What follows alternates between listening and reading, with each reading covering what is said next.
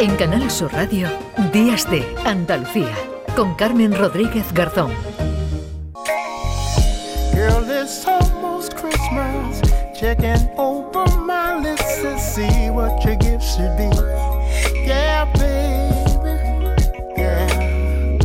Why you got me guessing about what I can give the girl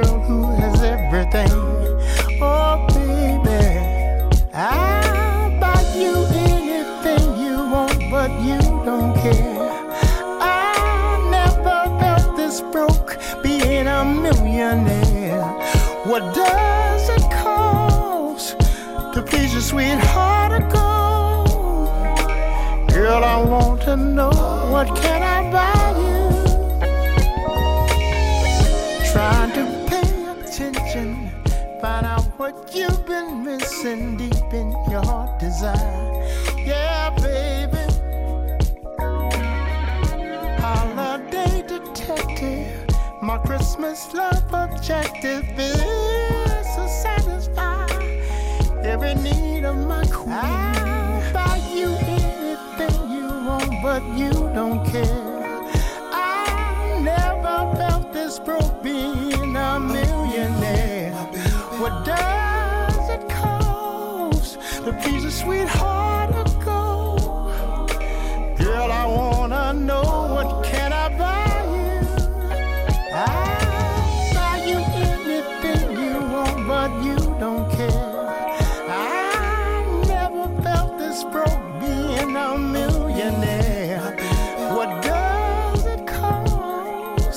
to please your sweetheart gold?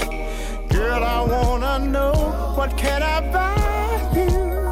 Ooh, Baby, baby, I don't want for nothing.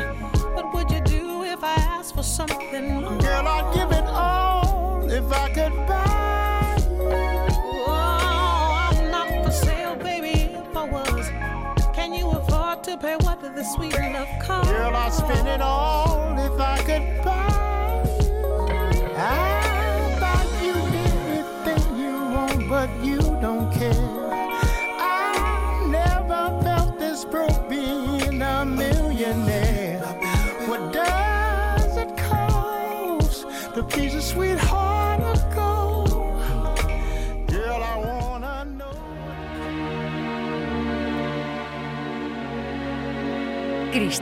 en la You red.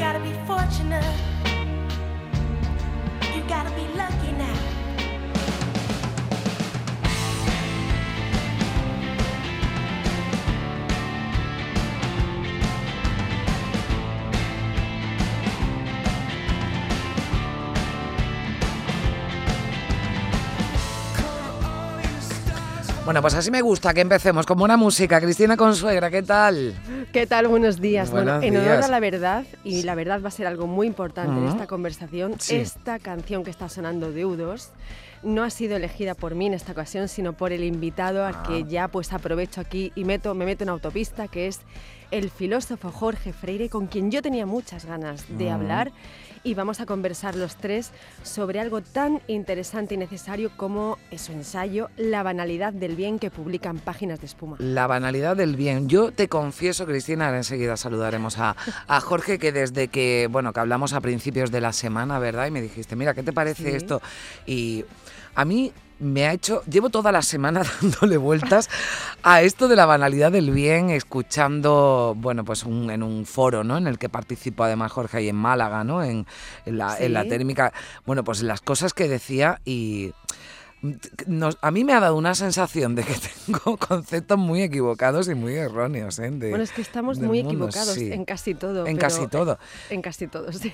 Sí, ¿no? Y además no pasa nada por admitirlo, ¿no? Porque eh, yo creo que es, un, es una señal incluso de, de madurez, ¿no, Cristina? Que, Efectivamente. que asumamos y que, y que bueno, pues que, que- que nos demos cuenta de que estamos, con- vamos, continuamente equivocados, ¿verdad? Sí, Bueno, reconocer el error es mucho más poderoso que vivir en el error. así es. Totalmente. La banalidad del bien, Jorge Freire, ¿qué tal? Muy buenos días. Hola, muy buenos días. Gracias, Pues, Jorge. Encantado de estar aquí, gracias. Bueno, te he escuchado decir que confundimos lo que creemos que es bueno con algo así, ¿no? Como llamas exhibicionismo moral o, golpe de efecto. Yo sé que la pregunta es, es difícil, ¿no? Es complicada, pero, pero ¿cómo hacemos? ¿Cómo conseguimos hacer el bien? ¿O es que no tenemos que, buscar el hacerlo, Jorge? Caray, no, es que la pregunta sea complicada, es que me has hecho la madre de todas las preguntas. Y la verdad es que no sé si estoy en disposición de contestártela. Bueno, eh, a mí me da la sensación de que efectivamente los golpes de efecto, el exhibicionismo moral, el lucimiento, colgarnos eh, la virtud como si fuera un blasón es algo que cunde durante los últimos años. Bueno, ¿en qué consiste el bien? Pues fíjate, Platón, ahí es nada, lo compara con el sol, cuando el prisionero sale de la caverna y de repente ve en la cúspide esa luz que lo ilumina todo. Bueno, pues eso sería el bien. A lo mejor lo que tendremos que hacer para empezar es dejar de ver esas sombras reflejadas en el interior de la caverna y tratar de mirar a lo alto. Lo cierto es que nuestra cultura ha dado la espalda a cuestiones como la virtud y cuando tú le das la espalda a la virtud, pues al final solo te quedan sucedáneos del bien, que en este caso sería el buenismo. En estos sucedáneos que, que acaba de señalar Mm. eh, Jorge Freire, yo voy a leer un fragmento de su, de su ensayo. Dice, muchos críticos del capitalismo siguen lanzando sus dardos al viejo monstruo fordista que a fuerza de consumir recursos, abaratar costes y atizar la productividad, volvía al mundo feo e inhóspito. Pero hoy las empresas innovan, crean valor y estimulan el juicio estético del consumidor. Tras la posguerra mundial el capitalismo se centraba en la producción. Por eso lo frívolo era malo y el despilfarro intolerable. Hoy el capitalismo, manirroto y desculpabilizado, combina a dar rienda suelta a los impulsos. Las emociones ya no se reprimen, se exprimen. Jorge, en esta cosa tan perversa efectivamente de, me- de mezclarlo todo, ¿no? Somos prosumidores, exhibimos nuestra intimidad y después hay algo muy peligroso que cada vez se, se- se detecta con más fuerza, sobre todo en la lógica de que se establece en redes sociales, ¿no? En esa mezcla extraña entre ética, cómo nos relacionamos y la moral, el suelo moral que estamos estableciendo desde valores capitalistas y consumistas, que es mostrarnos como víctimas siempre de algo para eh, conseguir progresar en, en el entorno en el entorno de, virtual, ¿no? Y a mí eso me parece muy peligroso eh, al tiempo que, bueno, obviamente ofrece una, una realidad bastante fea del mundo del que estamos participando. Bueno, por supuesto. Cristina, para empezar, eh, tú sabes que Wittgenstein, el filósofo vienés, decía que nada hay tan revolucionario como lo que se revoluciona a sí mismo. Y la verdad es que, si lo tomamos esto en serio, nada hay más revolucionario que el capitalismo, que siempre Sí. toma la forma de aquello que toca y de aquello que se le aproxima, e incluso de aquello que se le opone. Entonces, efectivamente, yo creo que nuestros anticapitalistas siguen lanzando dardos a un monstruo que ya no existe, porque ahora mismo el nuevo capitalismo se basa fundamentalmente en el imperativo de autorrealización, en que cada ciudadano sea el publicista de sí mismo y en que de alguna forma eh, gaste y exprese sus sentimientos y se autoafirme, ¿no? Entonces, eh, conste que yo, por ejemplo, nada tengo en contra de que las grandes empresas ahora mismo estén comprometidas con la causa medioambiental, por ejemplo, pero hay que reconocer, hombre, que, entraña un- una serie de contradicciones que las empresas más contaminantes del mundo de repente se nos presenten como si fueran punta de lanza del movimiento verde o incluso que las eh, hamburgueserías que han dado matarile a centenares de millones eh, de cerdos y de vacas, ahora de repente habrá una hamburguesería, en este caso en el centro de Madrid, toda forradita de hojas verdes, en la que más o menos tienen a presentarse como, bueno, en fin, como quienes capitanean la causa animal. En fin, ah, también estamos por el rabo. Yo creo que entraña alguna, algu- alguna que otra contradicción. Y luego lo que dices de la víctima, bueno, hay que reconocer que efectivamente en una era posheroica, en una era en que todo heroísmo está proscrito, pues no nos queda más que la víctima. Y efectivamente, eh, bueno, pues el foco eh, eh, del victimismo va cambiando y, y nos damos cuenta de que al final no hay mejor, no hay, no hay atajo más rápido para llegar a- al protagonismo que efectivamente enseñorearse en el papel de víctima. Bueno, decía algo eh, Jorge, ¿no? Yo, yo me acordaba de, de un, de un refrán, ¿no? Que el refranero que es tan sabio, ¿no? Y ese es, es ese adiós rogando, ¿no? Y con el, y con el mazo dando, ¿no? Que hablaba de, de esas empresas.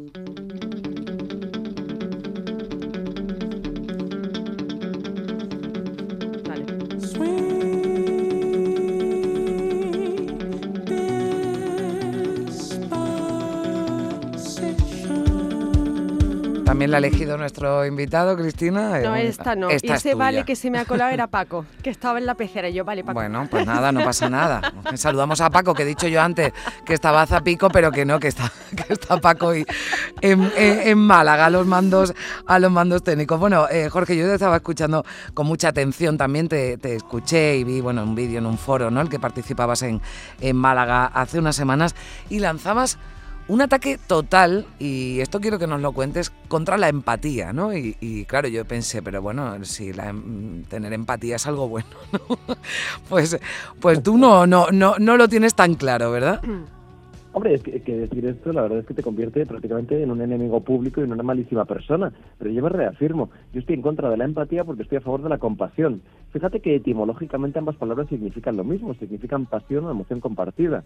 Lo cierto es que, merced a su uso reciente, a su popularización, digamos que la empatía significa lo contrario de la compasión. La compasión es algo que se alberga, mientras que la empatía es algo que se muestra. La empatía en el fondo es más que exteriorización de los sentimientos y exteriorización de la bondad para ganar un reconocimiento de los demás, para ganar la gratificación de lo que nos rodea, para ganar un like en la mayor parte de los casos, ¿no?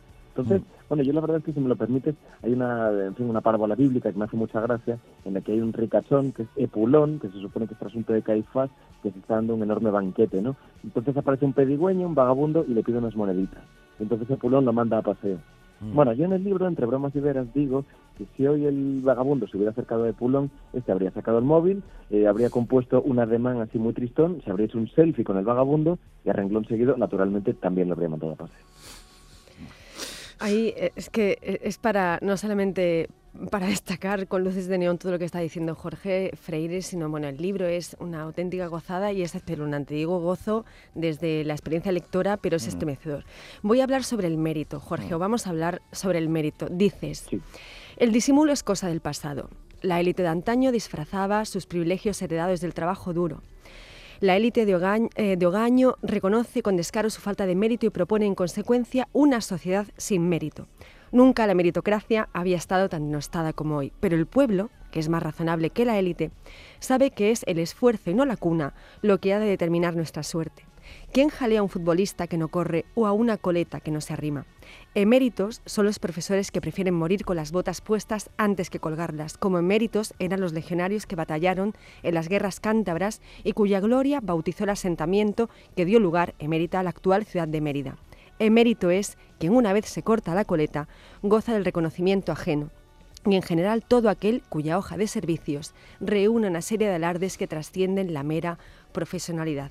Después hablas algo de muy tan interesante en este mismo capítulo, que es la admiración, la vocación, pero yo quiero hablar de, del mérito, de la meritocracia, que estamos totalmente instalados todos en estas coordenadas absurdas de hacernos creer em, que la meritocracia existe porque nos hemos saltado un paso previo que es eh, las clases sociales que han sido totalmente pulverizadas. ¿no? Esta cosa tan absurda de hacernos creer a los que venimos de la clase obrera que somos de repente clase media y que por lo tanto salimos todos de la misma casilla de salida. Con este cóctel, ¿qué hacemos en realidad con el mérito? Bueno, la verdad es que, eh, eh, Cristina, te digo una cosa. El inicio, o sea, el, el latido inicial, por decirlo con Nabokov, de este texto surgió cuando vi la charla de lo que ahora se llama un coach empresarial. Eh, Lo vi en internet y la verdad es que me puso, me puso de uñas, me puso, me cabreó como una mona, porque eh, este hombre de- decía que todos tenemos el sueldo que nos merecemos y que si tú ganas Uf. mucho es porque lo mereces y si no ganas nada efectivamente es porque también lo mereces. Bueno, la verdad es que para empezar de este argumento estúpido y deletéreo donde los haya, se desprende que, por ejemplo, quienes han tenido mala suerte tienen culpa de ello y, y- Sí. y por, em, para empezar, eh, bueno, mm, pasa por alto, por ejemplo, las debilidades de sobra conocidas de nuestro mercado laboral, ¿no? Y Mm. además llevaría a concluir que, mm, qué sé yo, que los casi 3 millones de parados que hay en España lo son debido a su, a su indolencia. Bueno, eso es una vergüenza, ¿no? Sobre Sí. todo porque, oye, en fin, la fábula de la cigarra y de la hormiga está muy bien para los niños, pero en la vida real reconozcamos que las, las sociedades humanas no son granjas de insectos y la sociología no es entomología. Con lo cual yo creo que eso está bien para leccionar a los niños, no- pero no para los mayores.